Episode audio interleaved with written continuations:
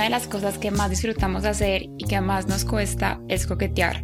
Por eso creamos un juego que es la excusa perfecta para hacerlo. Encuentra nuestro Intimacy Game en www.theblackbean.co.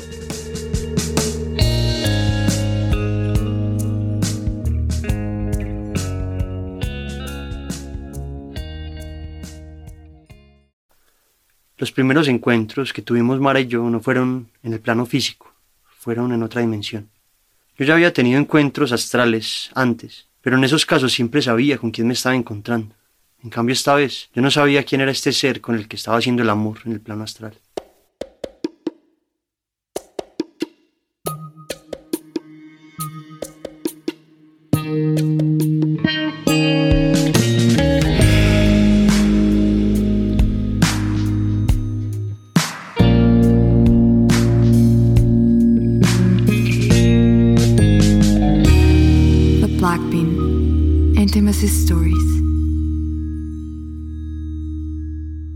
Yo tenía muchas ganas de encontrar a un compañero de vida. No quería salir más con gente que me gustara y ya. Quería algo profundo, como más trascendental, una conexión más del corazón. Venía dándole vueltas a esa idea y un día salí a comer con una amiga, Carolina. Ella hace terapias de medicina integrativa y cuando le conté me recomendó un tipo de meditación. Acuéstate, cierra tus ojos, deja tu cuerpo, después la habitación, Mira desde arriba el edificio en el que vives, la unidad, la ciudad. Llegas a la oscuridad. Es como estar en medio del universo. Háblale a tu alma gemela. Desde ya te está escuchando. Yo ya había meditado algunas veces, pero de manera mucho más superficial, como en clases de yoga o con audios de meditaciones guiadas, pero nunca había meditado tan intencionado. En un viaje me compré dos velas en House of Intuition una era para encontrar el alma gemela y la otra era de sanación. Y las empecé a aprender todas las noches sin falta a la misma hora y a meditar como Caro me había enseñado.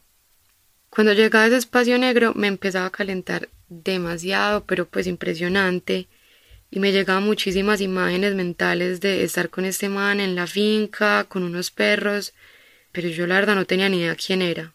Eso que estaba haciendo era supremamente intuitivo, no lo podía racionalizar. Yo le decía a este hombre y a la vez a la nada, yo sé que tú estás ahí, estoy lista, por favor encuéntrame. Y me ponía a llorar porque sentía que esa persona estaba en algún lado y a la vez me calentaba tanto que amanecía emparamada. Yo empecé a meditar hace diez años, justamente porque quería hacer viajes astrales. Había estudiado y entendía que la meditación te ayuda a concentrarte de la manera necesaria para poderlo hacer. Así que lo primero que hice fue practicar yoga pues la meditación es una parte fundamental del yoga. Lo intenté mucho, durante varios años incluso, pero no me funcionaba. Hasta que un día una pareja que tuve me ayudó a entenderlo de una manera más cercana, más cotidiana. Aprendí que el cuerpo tiene muchas capas o muchas dimensiones y que el astral no es algo que está lejos, sino algo que está presente todo el tiempo, estamos en él permanentemente. Es como la luz del sol que eclipsa las estrellas. El plano físico igualmente eclipsa el plano astral. Las estrellas siempre están ahí, solamente que hay que apagar el cuerpo físico para poderlas ver, hay que apagar la luz del sol para poder ver las estrellas. A mí la forma habitual de percibir el astral, que es salir del cuerpo cuando estamos dormidos, no me funcionaba. A mí me funcionó de una forma diferente. Lo que hice fue que empecé a estar más atento a las sutilezas del plano físico, a las sutilezas de la vida cotidiana, que comenzaron a permitirme navegar dimensiones más sutiles estando despierto. Y ahí por fin empecé a encontrarme con otras personas en el plano astral. El viaje astral o la proyección astral no es lo mismo que una meditación, pero durante un viaje astral uno puede hacer una meditación. El viaje astral es un paso previo. Cuando yo medito, inevitablemente también hago proyección astral. No hay forma de meditar si primero no disloco mi cuerpo físico de mi cuerpo astral, pues la meditación sucede en una dimensión todavía más sutil, el cuerpo queda allá en una dimensión más densa. Pero sí se puede hacer un viaje astral sin meditar. Algo importante es que el cuerpo tiene que estar quieto, estable, por lo menos al comienzo, cuando estamos aprendiendo a hacerlo. Ya cuando se domina la meditación de esta forma, uno lo puede hacer caminando, bailando, hasta lavando platos, es decir, en cualquier momento. Cuando yo sentía a Mara, era claro que era alguien. Yo me despertaba en medio de la noche como si estuviera en medio de una relación sexual muy intensa Me sentía muy caliente con esa energía en medio de mis manos y de repente estaba solo en mi cama y no sabía qué hacer con eso. Yo en ese momento estaba muy obsesionado con el arquetipo de la diosa madre del universo, la Shakti del Tantra, un concepto que tiene que ver con esa fuerza cósmica femenina que está presente en todas las mujeres y que está presente de hecho en toda la naturaleza. Entonces, en ese momento yo pensé que estaba entrando en contacto directo con esa fuerza cósmica y que por eso no podía verle la cara, pues ella era un cuerpo de luz. Ellas todas. Pero por alguna razón, así yo de verdad creyera que ella era la gran Shakti, sentía que tenía que exteriorizar eso que estaba viviendo, tirarme al vacío. Entonces publiqué un texto sobre estos encuentros astrales. Lo publiqué a ver quién resonaba, a ver quién respondía, a ver qué fuerzas resonaban con lo que estaba haciendo.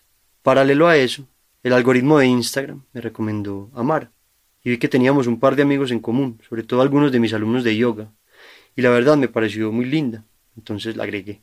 Ella me aceptó, y nuestra primera interacción en este plan fue a través de una respuesta a una historia de Instagram. Ella subió una reflexión o una foto sobre algo que tenía que ver con el coqueteo, con las relaciones, y cuando yo le contesté a la historia, empezamos una interacción muy extraña porque eran mensajes muy largos, muy íntimos, muy profundos, de repente. Ella comenzó a desahogarse, a contarme un montón de cosas sobre su vida, a decirme que estaba sintiendo, que caía una y otra vez en los mismos patrones, que sentía que aunque ya había aprendido no lograba salir del mismo ciclo. De repente se detuvo y me dijo que no sabía por qué me estaba diciendo todo eso y que yo no tenía por qué cargar con esas cosas. Yo le dije que no tenía ningún problema en escucharla que si ella le hacía bien, que me podía seguir escribiendo. Entonces comenzamos una conversación que, a pesar de ser de dos desconocidos, era muy bonita. Yo jamás me imaginé que ella fuera el ser de mis viajes astrales. Para mí eran dos temas completamente distintos.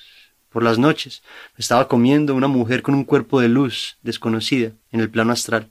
Y por el día estaba feliz chateando con otra mujer desconocida que vivía en Medellín. Jamás me imaginé que fueran la misma. Yo nunca había hablado así con un desconocido, y la verdad sí era un poco raro, pero yo no lo hacía con ninguna intención distinta a algo educativo o reflexivo. O sea, para mí Matías era el profesor de yoga de mis amigos y ya, nada más. Yo la verdad sí tenía otras intenciones un poquito más comprometedoras. De respuestas largas pasamos a párrafos y de párrafos a audios. Y yo pensaba, güey puta, yo ese man no lo conozco. Yo por qué estoy hablando de esas cosas con él hay un acontecimiento importante. Fue que un día, en mis experiencias, en medio de la noche, logré ver el rostro de esta mujer desconocida, de este ser luminoso. Y era el rostro de ella, era Mara. Era la primera vez que lograba verle el rostro. Siempre había sido ella, la Shakti, a través de la apariencia de Lakshmi, que es uno de sus aspectos. Lakshmi es un arquetipo del Tantra que luego fue adoptado y absorbido por el hinduismo. Lakshmi es una mujer que está sobre el agua, sobre una flor de loto. Es la representación de la belleza, la prosperidad, la abundancia, la sexualidad, la sabiduría profunda que se expresa a través de la estética. Ella también aparece junto a unos elefantes que tienen que ver con aquello que abre camino. En la antigüedad, para abrir camino a través de los bosques, se metían con los elefantes. Por eso es que arquetipos como Lakshmi o Ganesha, que también es un elefante, siempre están asociados a eso, a eliminar obstáculos y abrir camino. Entonces era Lakshmi quien venía hacia mí en estas experiencias, pero esa noche tenía el rostro de Mara. Entonces apenas me desperté le escribí. Le dije lo siguiente en un mensaje de texto por Instagram. Acabo de tener una experiencia.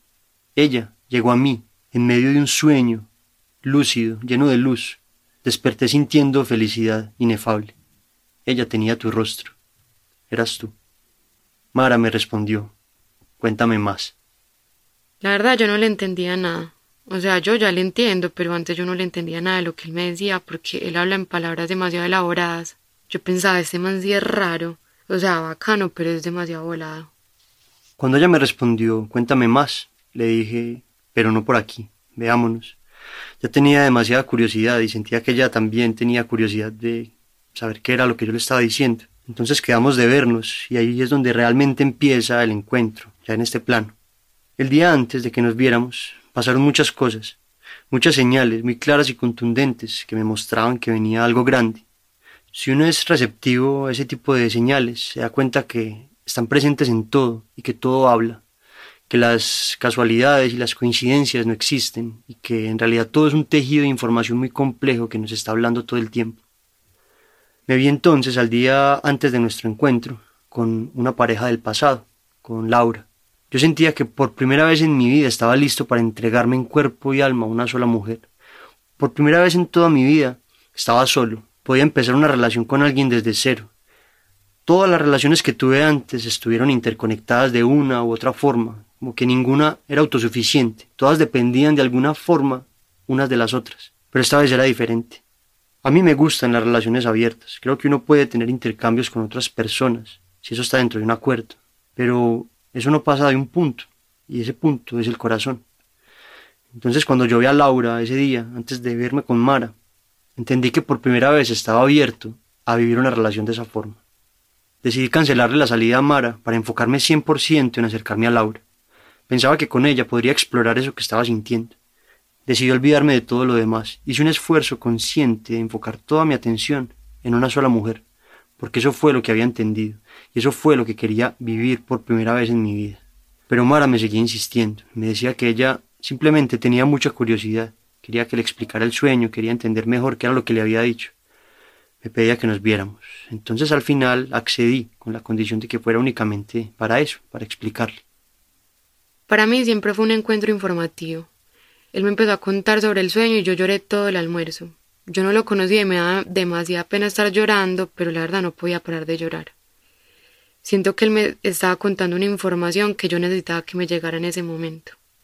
Él me contó de todas las relaciones en las que había estado, me contó que se sentía listo para amar, me contó todo lo que veía en los viajes astrales y sobre la Shakti. La verdad yo no entendía por qué solamente lloraba, me sentía demasiado conectada con todo lo que él me estaba contando pasó algo súper loco y fue que mi mamá pasó por el restaurante, nos vio y me escribió, te ves hermosa llorando acompañada de ese hombre, parece un ángel.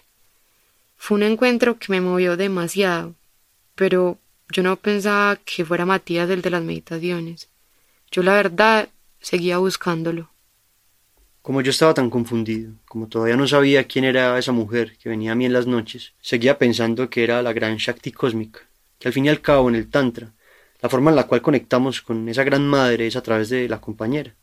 Y de la misma forma la compañera a través del compañero entra en contacto con esa fuerza cósmica y la despierta en sí misma. Entonces traté de acercarme a Laura, pero rápidamente entendí que no era por ahí, que definitivamente yo tenía una voluntad muy grande de entregarle mi vida entera a una mujer, y en la impaciencia típica de los seres humanos pensé que esa mujer era Laura, pero no. Cerré ese ciclo con Laura, inmediatamente fue como si el universo me dijera, muy bien, desbloqueaste el siguiente nivel. Volví a pensar en Mara y a la vez a tener muchas más experiencias con ella en el plano astral. Las experiencias se volvían cada vez más intensas y era claro que era ella. Nos veía en una playa conversando o viajando en el tiempo, siendo jóvenes, luego viejos, con una familia. Todo eso se lo escribía y ella me decía que le parecía muy bonito, pero muy extraño. Y ahí empecé a engancharme demasiado con ella. Tenía muchas ganas de estar con ella, pero todo era muy psicotrópico porque yo le contaba mis sueños y las cosas que veía.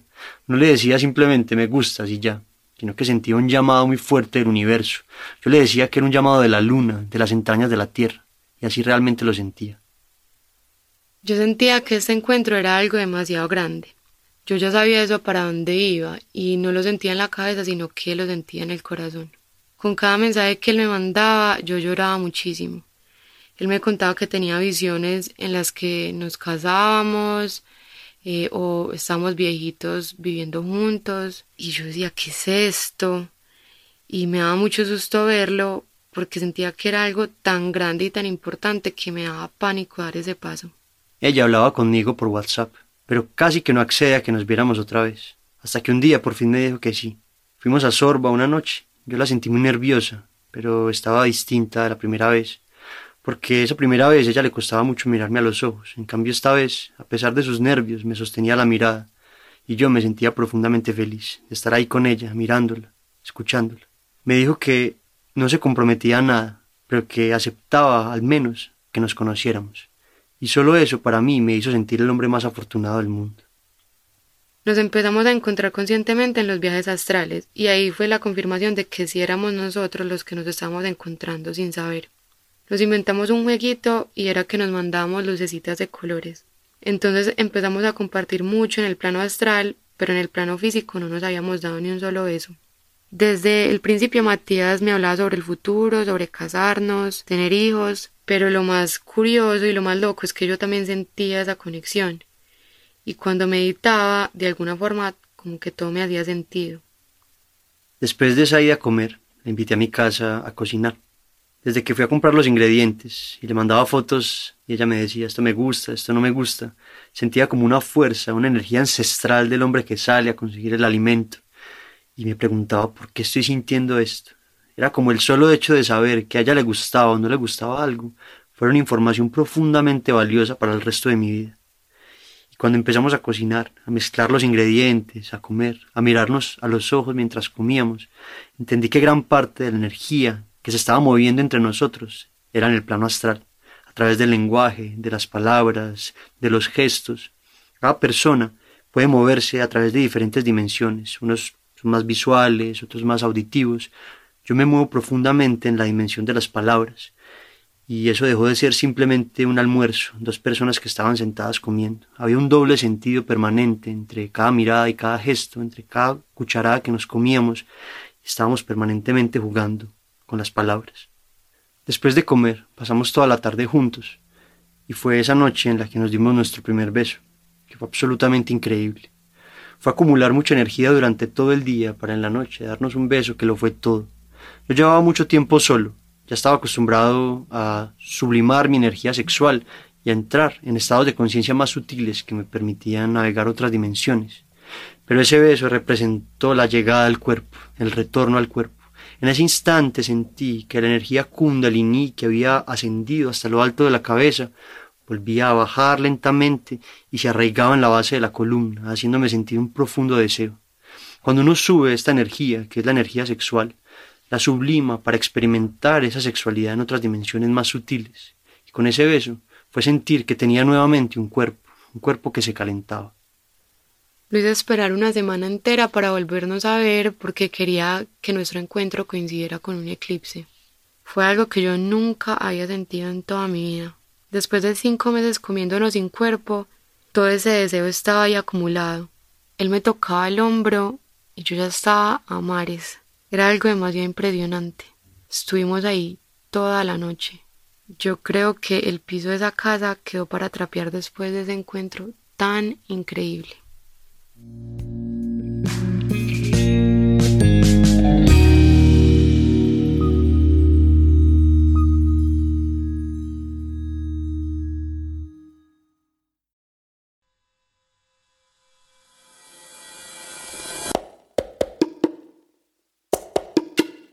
¿Preferirías estar en una relación abierta o en una monogamia con cachos?